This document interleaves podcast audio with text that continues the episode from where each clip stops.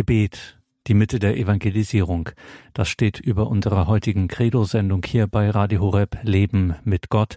Mein Name ist Gregor Dornis. Schön, dass Sie jetzt hier mit dabei sind. Gebet, die Mitte der Evangelisierung.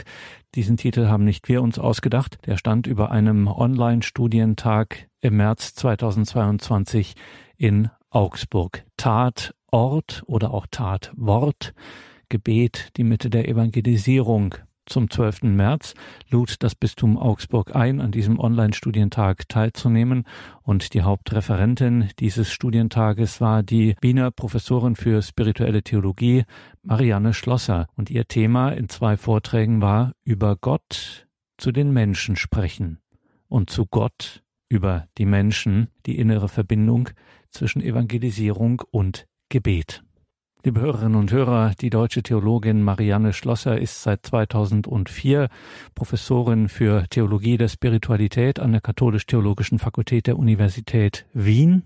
Sie hat aus Anlass ihrer Berufung seinerzeit auch ein eigenes Institut für Theologie der Spiritualität ins Leben gerufen. Etwas Einzigartiges im deutschsprachigen Raum. Das hat für viel Aufmerksamkeit gesorgt. Diese, wie man es auch nannte, Pioniertat. Papst Franziskus berief Marianne Schlosser 2014 zum Mitglied der Internationalen Theologenkommission. Sie ist gleichzeitig Mitglied der Studienkommission zum Diakonat der Frau und sie ist sowohl für die deutsche als auch für die österreichische Bischofskonferenz tätig.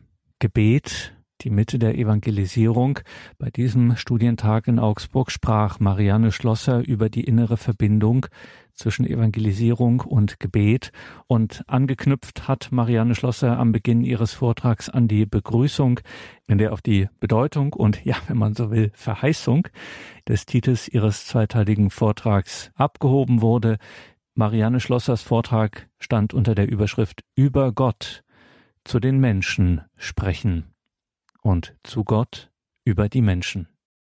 Sie haben gerade gesagt, der Titel, den ich für diesen ersten Vortrag als Haupttitel genommen habe, ist eine Art von wunderbarem Programm. Aber diese ideale Ausgewogenheit zwischen Sprechen zu den Menschen und Sprechen zu Gott ist vielleicht nicht ganz so einfach. Wir sind alle gläubig und wir glauben nicht, dass Gott nur eine Hypothese ist, die man bald nicht mehr brauchen wird, wie Laplace das gemeint hat. Und doch, wen beschleicht nicht manchmal der Gedanke, dass die Zeit des Gebetes, die man sich vorgenommen hat, anders vielleicht nutzbringender oder effizienter zu verwenden wäre? Auch wir schätzen das Messbare, das, was man vorweisen kann, was man getan hat.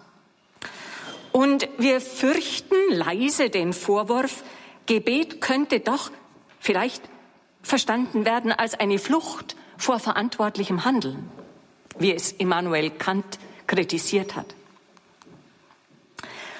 Und vielleicht fürchten wir auch ein bisschen, es könnte eine Art Luxus sein, äh, den wir uns leisten. Etwas, was Bernhard von Clairvaux die faule Beschauung nannte. Also das falsche Verständnis mancher Leute, Gebet könne ohne Kampf, ohne Läuterung und ohne Konsequenzen im Verhalten bleiben. Wie schwer das Gebet sein kann, das wird jeder nachvollziehen können, der einmal versucht hat, für, sagen wir, eine intrigante Kollegin oder einen überheblichen Mitbruder aufrichtig zu beten. Man vermeidet, äh, diese Leute auch mit ins Gebet hineinzunehmen. Teresa wusste das sehr gut. Sie, die als Kirchenlehrerin Magistra Orationis geworden ist, die Meisterin des Gebetes, hatte ihr erstes Reformkloster gegründet, weil sie überzeugt war davon, dass das fürbittende Gebet etwas sei, was die Kirche, die geschüttelte Kirche ihrer Zeit des 16. Jahrhunderts am dringendsten benötigte. Doch was uns in einem tätigen Leben vielleicht am meisten zu schaffen macht, ist das immer wieder auftretende Empfinden, dass das geistliche Leben, also das Beten, sowas sei wie eine zusätzliche Pflicht. Der Tag ist schon voll ah, und jetzt müssen wir auch noch beten. Franz von Sales, Sie kennen vielleicht dieses berühmte Diktum, hat einmal geschrieben an jemanden, dem er einen guten Rat geben wollte. Ich rate Ihnen, jeden Tag eine halbe Stunde zu beten, außer wenn Sie sehr viel zu tun haben. Dann beten Sie eine Stunde. Man lacht und fühlt sich ein bisschen ertappt. Gebrauchen wir das Gebet wie Flügel, die den Vogel beschweren, solange er auf dem Boden läuft? Oder gebrauchen wir, sie, gebrauchen wir das Gebet als das Mittel, um uns fortzubewegen? Dann ist der Flügel für den Vogel keine Last mehr, sondern die Voraussetzung dafür, sich bewegen zu können. Auch das ein Wort von Bernhard von Clairvaux. Wir wünschten uns, wir könnten die Arbeit beten, wie Teresa von Kalkutta das sagte, also unsere Taten zum Gebet zu machen. Denn das sind sie nicht von alleine. Man muss dazu einen Schritt tun. Und manchmal spüren wir, dass die Tatsächlichkeit, die Not der Arbeit uns fast aufzehrt, sodass wir keine Zeit mehr zu haben glauben. Alle diese Fragen sind nicht nur unsere Probleme. Es sind Fragen, die in der Frühzeit der Kirche schon auftreten. Ganz bekannt sind Personen wie Gregor der Große, der nicht nur einmal seufzt, dass er jetzt ein Amt hat, das ihm fast keine Zeit zur Betrachtung und zum Gebet mehr lässt, weil jeder und jede und viele den ganzen Tag etwas von ihm wollen und brauchen. Oder Bernhard von Clairvaux, mit dem wir uns nachmittags noch beschäftigen werden, der an seinen früheren Mitbruder Papst Eugen schreibt, sei vorsichtig, dass dein Herz nicht eine Hornhaut bekommt, wenn du nicht mehr betest, wird bald deine Barmherzigkeit mit anderen Leuten verschütt gehen. Oder Leute wie Franz von Sales oder Mutter Teresa. Aber zuerst gehe jetzt noch einmal ein bisschen auf das Beten Jesu ein. Jesus ist das gültige Wort des Vaters in die Welt hinein, das Wort des Heils und das Angebot der Versöhnung für die unerlöste Welt. Und zugleich ist er als Mensch die vollkommene Antwort auf den Vater. So heißt es im Hebräerbrief. Die vollkommene Verwirklichung des Menschseins. Und wir drücken das aus in einem Hymnus des Stundengebetes, wo es heißt, Logos, Wort und Antwort zugleich erschließe uns das Gottesreich. Dem Geheimnis der Inkarnation entsprechend ist das Gebet Jesu doppelt verwurzelt. Zum einen im Gebet des Volkes Israel, aus dem er als der verheißene Messias hervorgeht, als Reis aus dem Baumstumpf Isais. Und, und darauf möchte ich besonders jetzt einen Blick werfen, in der einzigartigen Beziehung zu seinem Vater, von dem er gesandt ist. Als Mensch ist Jesus hörend auf den Willen des Vaters, den er im Gebet sucht. Er weiß, dass der Vater ihn immer erhört. In der Zwiesprache mit dem Vater im Gebet vollzieht sich Jesu Gesandtsein in die Zeit.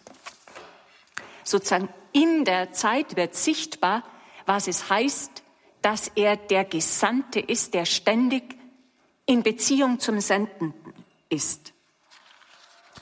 Darum ist Jesu Leben Gebet, fortwährende Zwiesprache mit dem, den er Vater nennt. Er betet nicht nur in bestimmten Situationen, wie zum Beispiel bei der Taufe im Jordan, vor der Berufung der Jünger, während der Verklärung. Und er betet nicht nur, wie es der religiösen Praxis entsprach. Daher fällt den Jüngern auf, dass er nächtelang an einsamen Orten betet. Und da wird gar nicht gesagt, worum er gebetet hat. Das Gebet Jesu wird also von den Evangelisten gezeichnet als eine tief innerliche, andauernde Zwiesprache, die in bestimmten Situationen sichtbar oder hörbar wird. Als Dank und Preis des Vaters im messianischen Jubelruf, ich preise dich, Vater, Herr des Himmels und der Erde, weil du dies den Weisen und Klugen verborgen, den Unmündigen aber offenbart hast. Also voll Freude und Jubel preist Jesus. Er betet als Fürbitter für die Jünger, für Petrus besonders, aber auch für seine Henker. Er segnet, was eine Form der Fürbitte ist, die Kinder. Er ruft um Hilfe in größter Not mit den Worten des Psalms in Gethsemane und am Kreuz. Es ist auffällig, dass alle Evangelisten im Zusammenhang der Passion Psalmverse zitieren.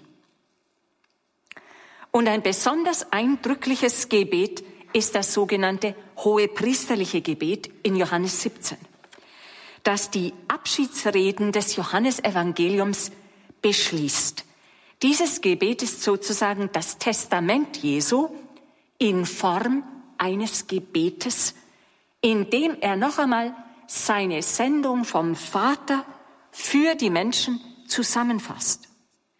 Er tritt vom Vater her zu den Menschen und von ihnen her tritt er vor den Vater. Für sie bitte ich oder ich gehe euch eine Wohnung bereiten. Von daher, von dieser besonderen Beziehung Jesu zum Vater, lässt sich gut verstehen, was Josef Ratzinger einmal formuliert hat. Das Beten Jesu sei der Ursprungsort der Christologie.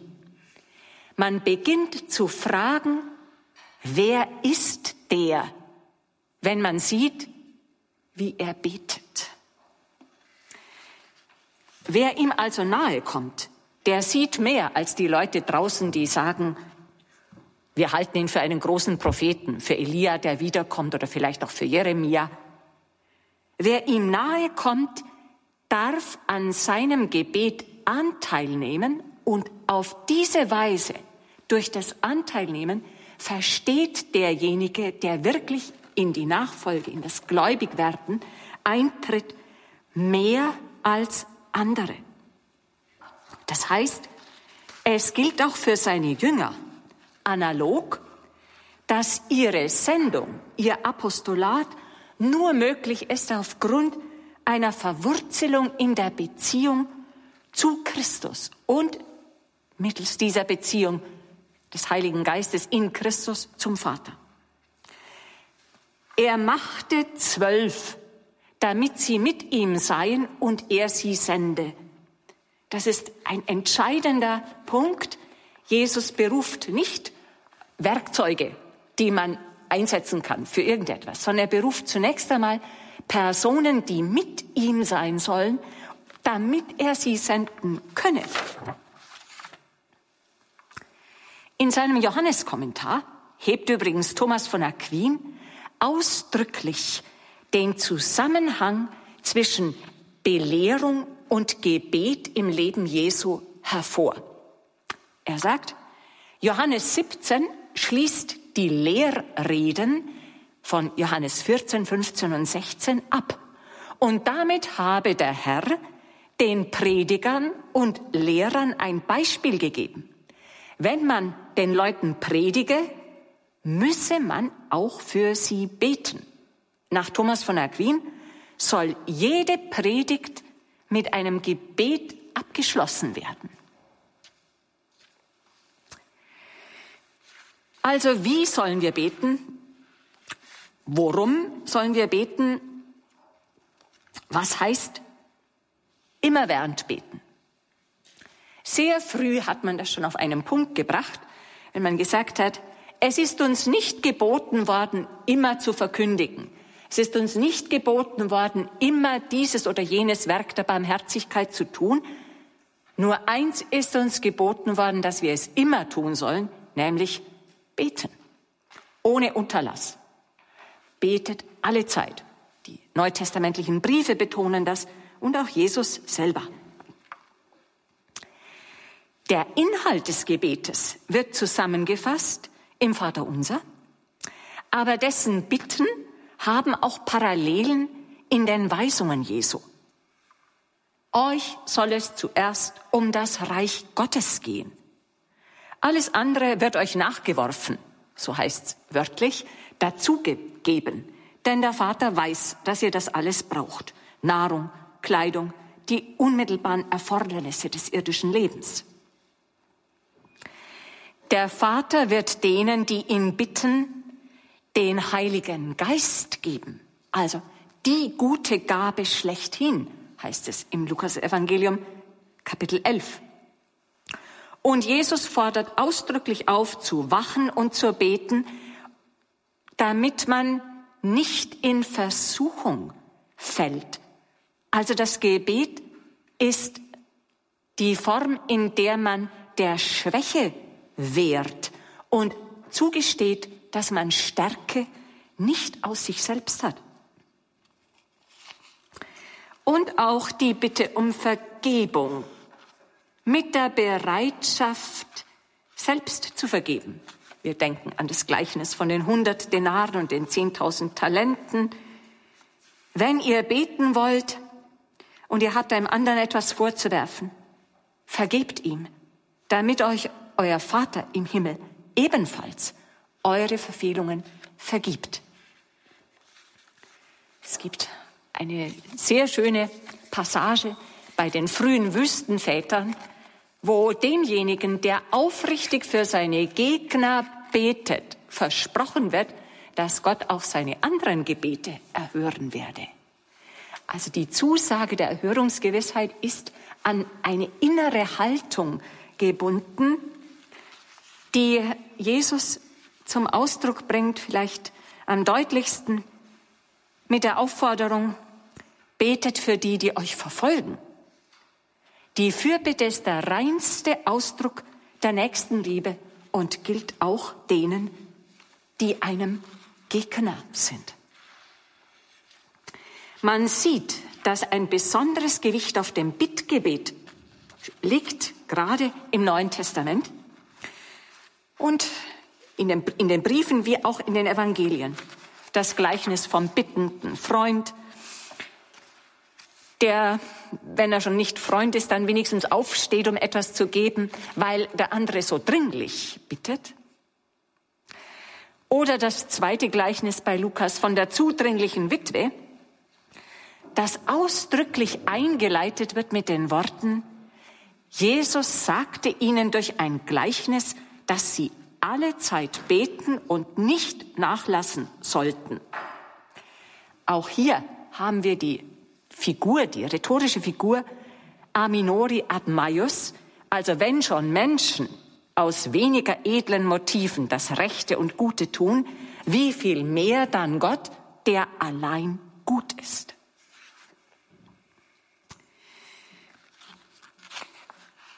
Das urchristliche Verständnis von Gebet setzt voraus, Bischof Bertram hat es gerade gesagt, dass mit Christus, dem erhöhten Herrn und Erlöser, ein neues Gottesverhältnis möglich geworden ist.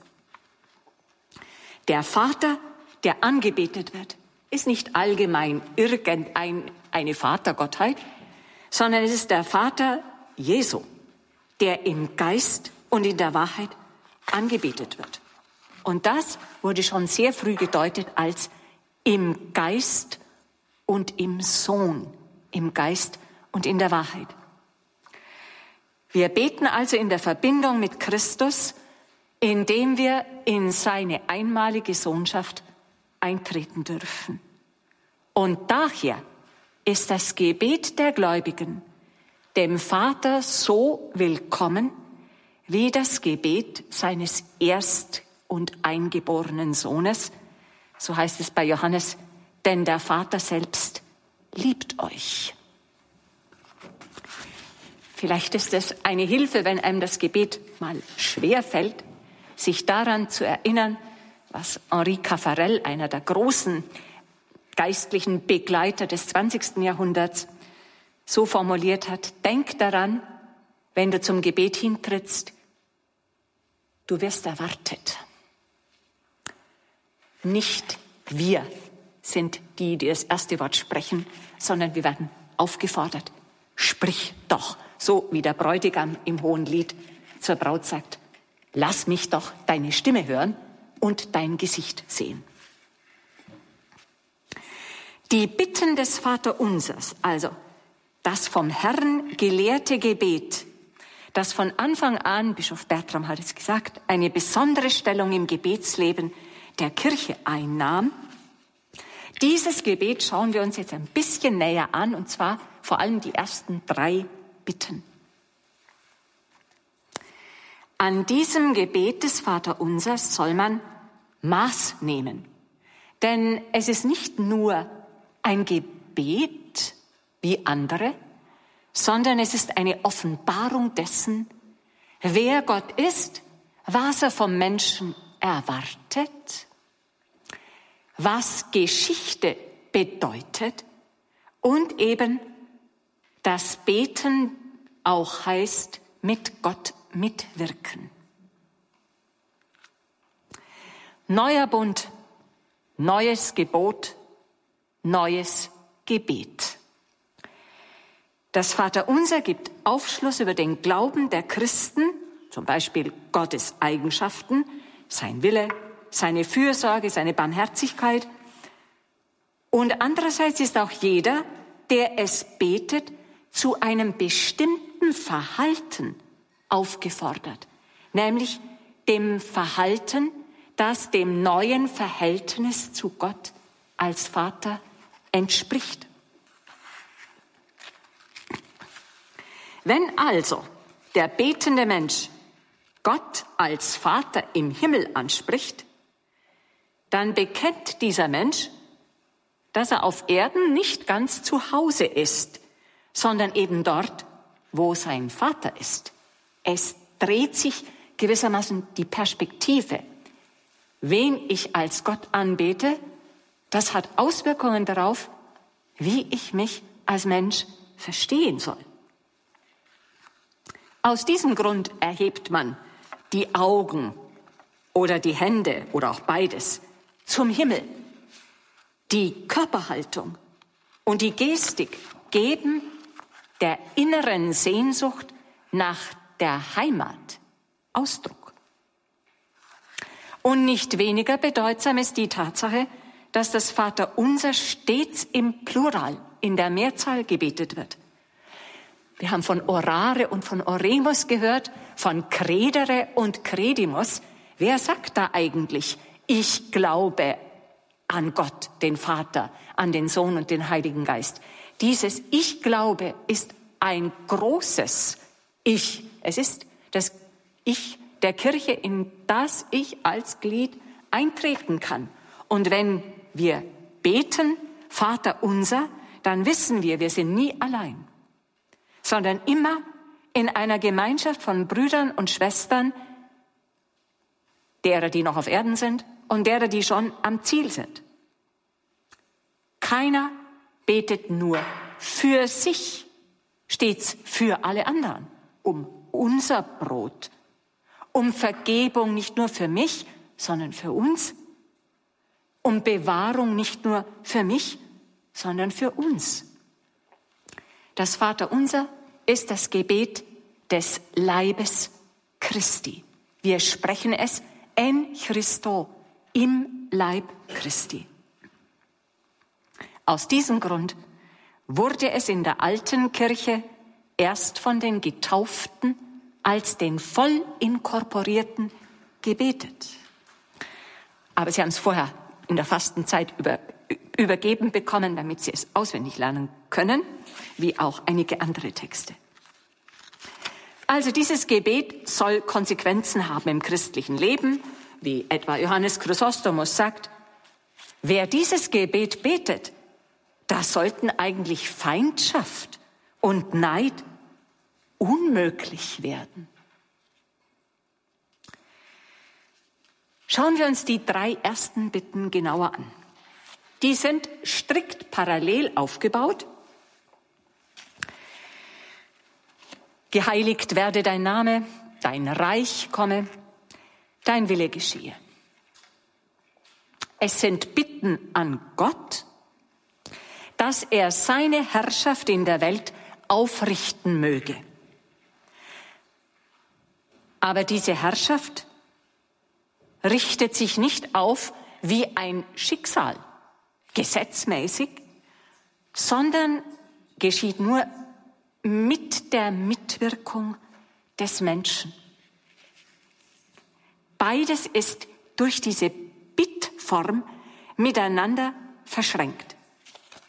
Gott ist heilig an sich, unabhängig vom Gebet des Menschen. Er ist der Herr, dessen Reich ewig ist. Und sein Wille ist der Grund für alles, was ist. Und dennoch setzt sich diese Heiligkeit in der Welt, die verschieden ist von Gott, nicht vollkommen durch, ohne das freie Mitwirken des Menschen. Die Form der Bitte drückt aus, dass Gott in der Geschichte des Heiles die Hauptursache ist. Er soll handeln. Aber darum zu bitten, ist ein Tun des Menschen, der mit seinen Willen und Wünschen und daher auch mit seinen Fähigkeiten dem Willen Gottes zustimmt, damit dieser geschehe, wie im Himmel, so auf Erden. Man könnte sagen, dass diese drei Bitten ein Kommentar sind zu einem Axiom der katholischen Gnadenlehre, das lautet, Gott wirkt alles, aber nicht alles allein. Diese Bitten lassen sehen den Zusammenhang zwischen dem Willen Gottes und der Freiheit des Menschen und das Verhältnis zwischen Gebet und verantwortlichem Handeln. Man kann weder das Gebet durch eigene Aktivität überflüssig machen, so, ähm, wir arbeiten das Reich Gottes ganz tüchtig herbei, noch kann man das eigene Tun durch das Gebet einfach ersetzen. Wenn jemand bittet um das Geschehen des Willens Gottes, ist er auch verpflichtet zu fragen, worin dieser Wille besteht und was es an der Stelle, an der ich stehe, von mir erwartet, dass ich tue. Deswegen ist das Gebet auch die Quelle des rechten Handelns. Ein Beispiel. Geheiligt werde dein Name. Wir denken an das erste Gebot des Dekalogs. Du sollst den Namen Gottes nicht verunehren. Der Name Gottes ist heilig. In ihm ist Gott selber gegenwärtig und er darf nicht missbraucht werden. Den Namen Gottes heiligen heißt ihn heilig halten und als heilig zu bezeugen. wer zu Gottes Volk gehört, sozusagen zu seiner Familie, wer seinen Namen trägt, der entweiht Gottes Namen durch ein Verhalten, das Gottes Wesen verleugnet. Umgekehrt verherrlicht jemand Gottes Namen, der in seinem Verhalten anderen die Heiligkeit Gottes bezeugt. Und deswegen schließt die Bitte um Heiligung deines Namens in sich die Bitte, dass die Heiligkeit Gottes von allen Menschen erkannt und empfunden werden möge. Und dann auch, dass die Betenden selber durch ihr Leben zur Verherrlichung Gottes beitragen. Darum sagt Chrysostomos, ein Kirchenvater des vierten Jahrhunderts, diese Bitte bedeutet, bewirke in uns, dass wir so leben, dass durch uns die ganze Erde dich verherrlicht. Die Verherrlichung und Heiligung des Namens Gottes ist nicht einfach etwas, was wir aus uns zustande bringen. Sie ist Gnade. Aber Gnade bedeutet eben auch, dass uns ermöglicht wird, mitzuwirken. Dein Reich komme. Mit Christus ist das Reich Gottes bereits gekommen. Es ist verborgen im Keim, wie es die Gleichnisse sagen, schon da. In eurer Mitte ist das Reich. Aber die Herrschaft Gottes ist nicht etwas Statisches, sondern etwas Lebendiges, etwas, das wächst und ständig im Kommen ist, noch nicht voll verwirklicht. Das gilt für die Situation der Welt im Ganzen, die vor der Wiederkunft Christi nicht vollendet sein wird. Und es gilt für das Leben des einzelnen Gläubigen. Auch für ihn gibt's ein Wachstum. Die Herrschaft im eigenen Inneren, die Herrschaft Christi, soll kräftiger werden und die unbekehrten Zonen des eigenen Herzens sollen von ihm erobert werden. Dein Reich komme. Manche Kirchenväter haben diese Bitte gedeutet als wir beten, wenn wir um das Reich Gottes beten, um die Gabe des Heiligen Geistes. Erbeten wird ein immer kräftigeres Wirken dieses Geistes Gottes um die Vollendung der Welt in der Wiederkunft und um die vollständige Bekehrung aller Gläubigen. Und das bedeutet, sozusagen im Spiegel, wenn das Reich Gottes ersehnt wird, eine Absage an das Verlangen nach den Reichen dieser Welt. Eine Absage an Geltungssucht und Besitzstreben. So Cyprian von Karthago im dritten Jahrhundert. Und die Bereitschaft zur Nachfolge Jesu, die eine Nachfolge des Kreuzes ist. Dein Wille geschehe wie im Himmel, so auf Erden.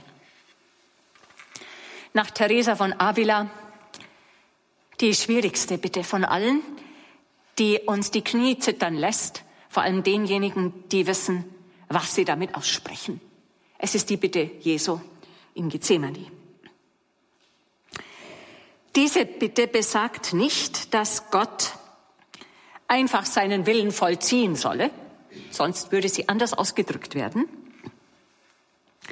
Und man verspricht auch nicht einfach so, ich will den Willen Gottes umsetzen, sondern es wird erbeten, dass er geschehe. Gottes Wille geschieht nicht wie ein Gesetz oder ein Schicksal, ich habe es vorhin gerade gesagt, sondern dieser Wille wendet sich an die geschöpfliche Freiheit des Menschen. Wenn wir also darum bitten, dass Gottes Wille geschehe, dann ist offensichtlich auch möglich, dass Menschen sich ihm verweigern. Weil dieser Wille in dieser Weltzeit eine verletzliche Wirklichkeit ist, so wie Liebe verletzlich ist. Das ist ein Wort von Guardini. Die Erde entwickelt sich nicht von selbst mehr und mehr zum Himmel, sondern nur, wenn dem Willen Gottes Raum gegeben wird, wenn der Wille Gottes bejaht wird.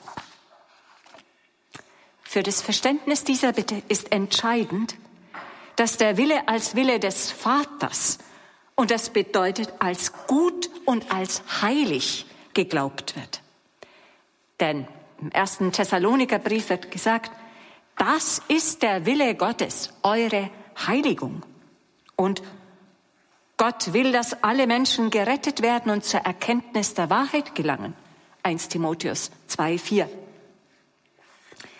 Würde sich in diese Bitte sowas einmischen wie eine Vorstellung von Willkür, Undurchsichtigkeit Gottes, dann könnte die Haltung des Gebetes entweder durch Resignation, ja, der Wille Gottes geschieht sowieso, oder durch eine Art furchtsames Misstrauen, oh mei, was wird der Wille wohl sein, vergiftet werden. Der Wille Gottes ist kein Verhängnis, sondern, mit einem Wort von Guardini, ein heilig sinnvolles Schaffen. Und wenn jemand betet, dann gibt er mit seiner ganzen Freiheit an der Stelle, wo er steht, nämlich da, wo er auch wollen kann, diesem Schaffen Raum, auch dem umgestaltenden Schaffen. Man bittet also auch um die Bereitschaft, sich diesem Willen zur Verfügung zu stellen. Man bittet um Gleichförmigkeit mit dem Willen Gottes. Das heißt Gleichförmigkeit im Handeln, Dazu gehört, die Gebote zu beachten, die den Willen Gottes ausdrücken, auch im Annehmen oder Erleiden von Geschehnissen, die man sich nicht gewünscht hätte. Auch da wird um Bereitschaft gebeten, sie anzunehmen. Wie Jesus selbst gebeten hat, Vater, alles ist dir möglich, aber nicht wie ich will, sondern wie du willst. Nicht nur aber ein Einverständnis mit dem Heilsplan Gottes, sondern auch um Mitwirkung. Nicht wer zu mir sagt, Herr, Herr, wird in das Himmelreich eingehen, sondern wer den Willen meines Vaters tut, sagt Jesus im Matthäusevangelium, gerade mal ein Kapitel später, als er das Vaterunser lehrt. Daher ist es notwendig zu fragen, grundsätzlich, worin besteht der Wille Gottes, auch jetzt in der besonderen Situation. Wir können nicht einfach wissen, was der Wille Gottes ist, wenn man darunter die zukünftigen Ereignisse versteht. Aber wir können grundsätzlich wissen, was das Gute ist, das wir tun sollen. Man kann also nicht so einfach sagen, wer kennt schon den Willen Gottes, sondern wir können wissen, was sein Wille ist, was das Gute ist, zumindest so, dass wir wollen, was Gott will, dass wir wollen sollen.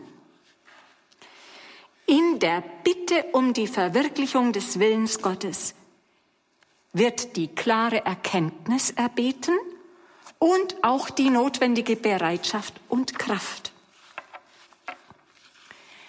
An einem Beispiel, äh, die Auslegung des Franz von Assisi, er hat eine kurze Vaterunser-Auslegung äh, verfasst, vielleicht auch als Anregung für die Predigt. Da verbindet er diese Bitte um den Willen Gottes mit dem Doppelgebot der Gottes- und Nächstenliebe. Das ist der Wille Gottes.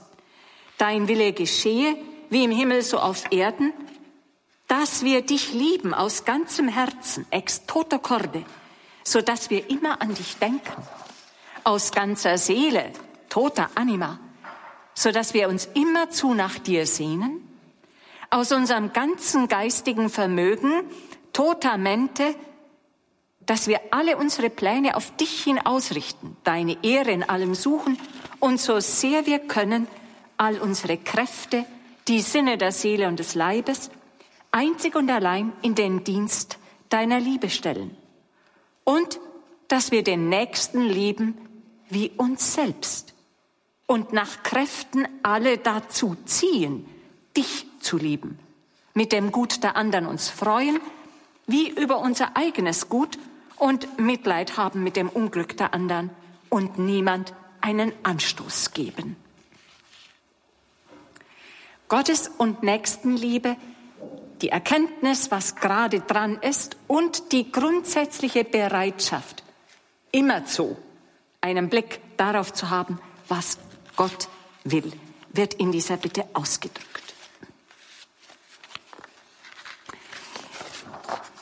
Bitte ist also auch Reinigung, Läuterung der Motive und keineswegs eine Flucht vor verantwortlichem Handeln, wie es äh, etwa bei Brecht, Bert Brecht dargestellt wird oder wie es Immanuel Kant meinte, kritisieren zu müssen. Vielmehr setzt das Bittgebet die Reife voraus, die Grenzen des menschlichen Wissens von Zusammenhängen zu erkennen und anzuerkennen, dass Pläne, Möglichkeiten und Engagement generell und auch ganz persönlich begrenzt sind. Die Bitte entwürdigt auch den Menschen nicht. Gebet ist Mitwirken mit Gottes Heilsplan. Und gerade am Bittgebet zeigt sich, wer Gott ist und wie der Mensch zu ihm steht. Bitten heißt nicht, von Gott eine Vorstellung zu haben, als wäre er ein Reicher, der einem Bettler was hinwirft. Oder als erniedrige sein Erbarmen den Menschen herablassend. Im Gegenteil. Gott achtet den Menschen und wünscht dessen Mitwirkung. Gerade auch durch die Aufforderung, er solle bitten.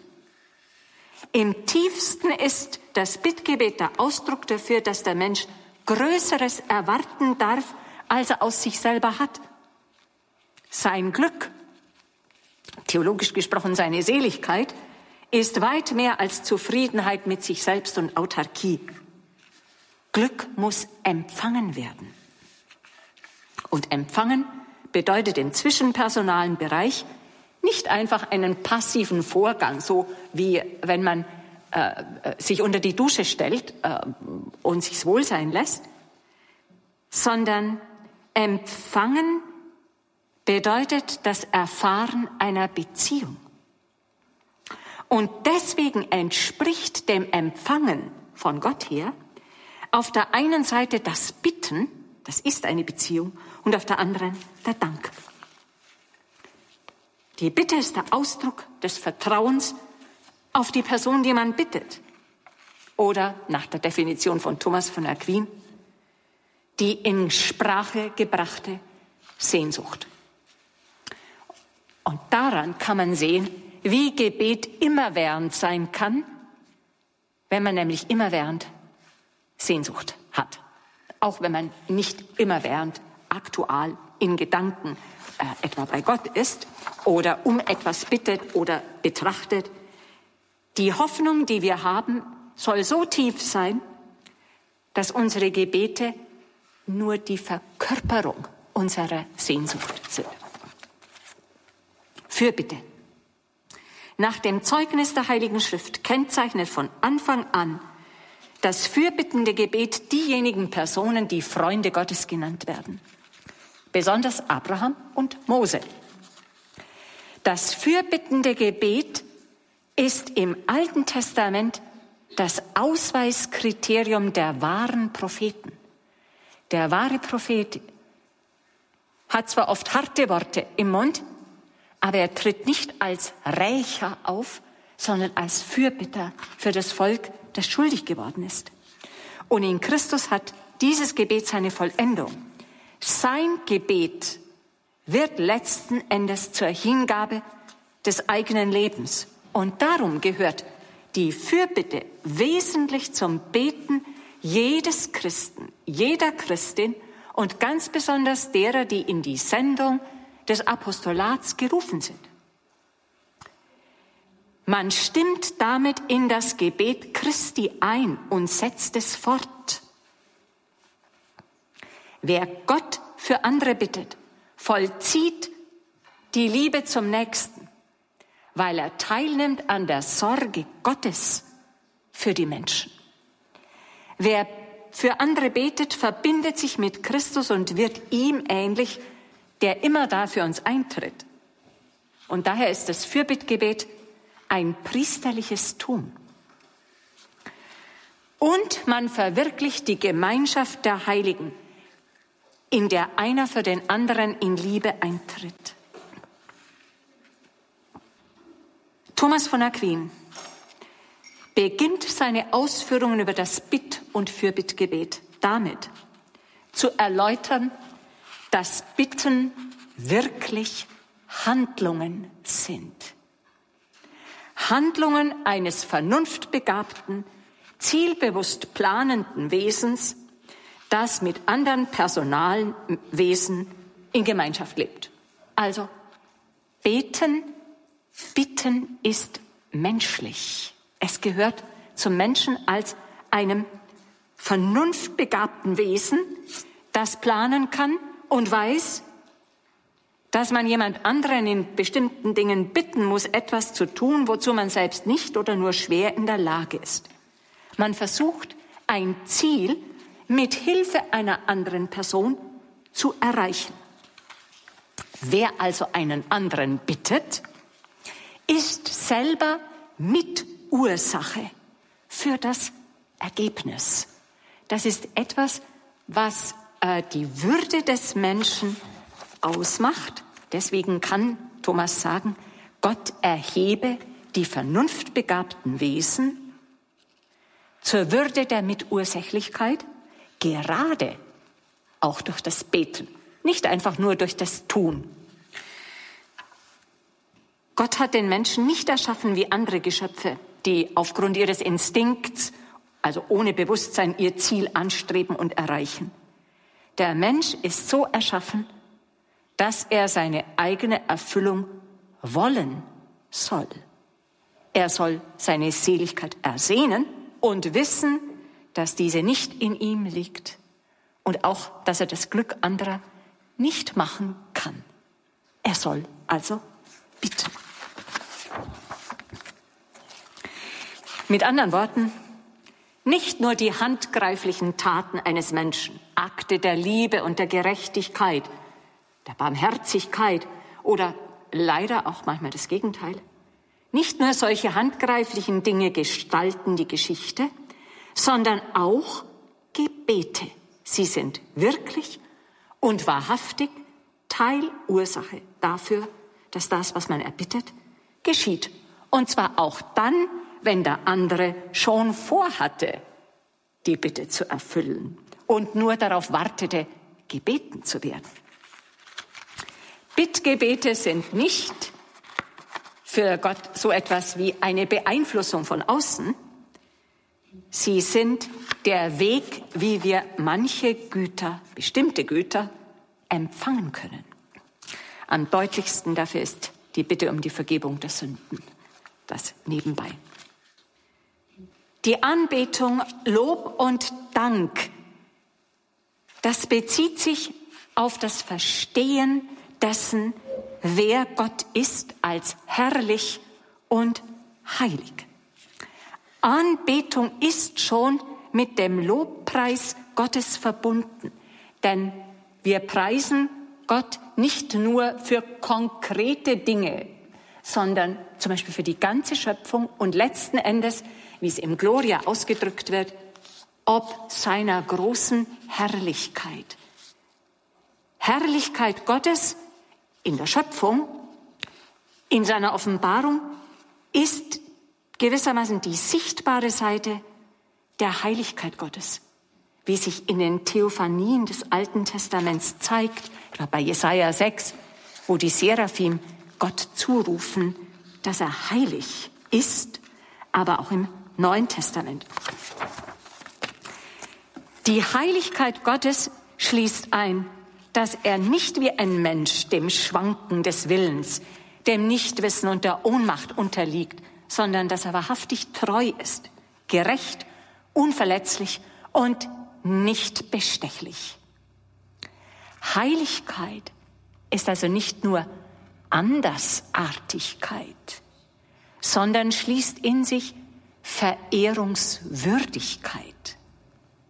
Und ein Mensch, dem diese Eigenschaft Gottes bewusst wird, weil er sich dem Angesicht Gottes stellt, der wird den gewaltigen Abstand zwischen sich und Gott spüren. Wie Petrus rief, Herr, geh weg von mir, ich bin ein Sünder. Oder Jesaja, weh mir, ich bin ein Mann mit unreinen Lippen. Heiligkeit Gottes ist aber nicht nur etwas in sich Stehendes, sondern ist selber wirkmächtig. Sie vermag den Menschen zu heiligen. Und deswegen ist das die Anbetung Gottes nicht nur eine, eine Ehrerbietung, die wir Gott entgegenbringen, sondern wir lassen zu, dass seine Heiligkeit auf uns abstrahlt, zurückwirkt. Die Erfahrung davon ist nicht einfach vernichtend, sondern neu schaffend. Gott kann das Geschöpf in seine Nähe holen, es erneuern und heiligen. Die Gebetsgestalt, die auf die Eigenschaft Gottes antwortet, auf diese Heiligkeit, ist Anbetung, weil man nur von Gott sagen kann, dass er heilig ist und die Quelle aller Heiligkeit. Deswegen ist Anbetung zum einen eine Haltung, eine dauernde Einstellung gegenüber Gott und zum anderen auch ein Vollzug, den man schwer umschreiben kann, weil er sich nur auf Gott bezieht. Und es gibt im Bereich des Geschaffenen keine wirkliche Parallele dazu. Zitat von Henri Caffarel. Wir Christen sollten so intelligent sein, darüber nachzudenken und den Mut aufbringen, es auszusprechen. Das täglich furchtbarer werdende Drama unseres Planeten hat seine Ursache darin, dass die Menschen das grundlegende Gebot vergessen haben. Du sollst den Herrn, deinen Gott, anbeten. Ihn allein.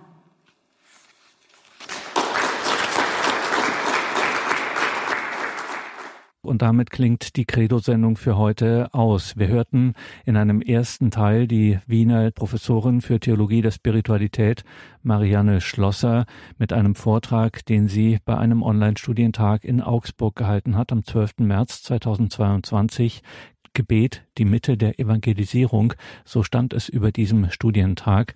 Die Hauptreferentin Marianne Schlosser sprach in zwei Vorträgen zum Thema über Gott zu den Menschen sprechen und zu Gott über die Menschen, die innere Verbindung zwischen Evangelisierung und Gebet. Darüber wird also noch weiter zu sprechen sein. Genauer übermorgen wird das sein in einem zweiten Teil, Donnerstagabend 20.30 Uhr. Dann geht es weiter mit Professor Marianne Schlosser und dem Thema über Gott zu den Menschen sprechen und zu Gott über die Menschen, die innere Verbindung zwischen Evangelisierung und Gebet. Danke, liebe Hörerinnen und Hörer, fürs Dabeisein, für Ihre Treue zu Radio Horeb und Radio Maria. Sie machen durch Ihre Gebete und Spenden dieses Radio möglich. Ein herzliches Vergelt Gott dafür. Hier folgt jetzt um 21.30 Uhr die Reihe Nachgehört. Einen gesegneten Abend Ihnen und eine behütete Nacht wünscht Ihr Gregor Dornis.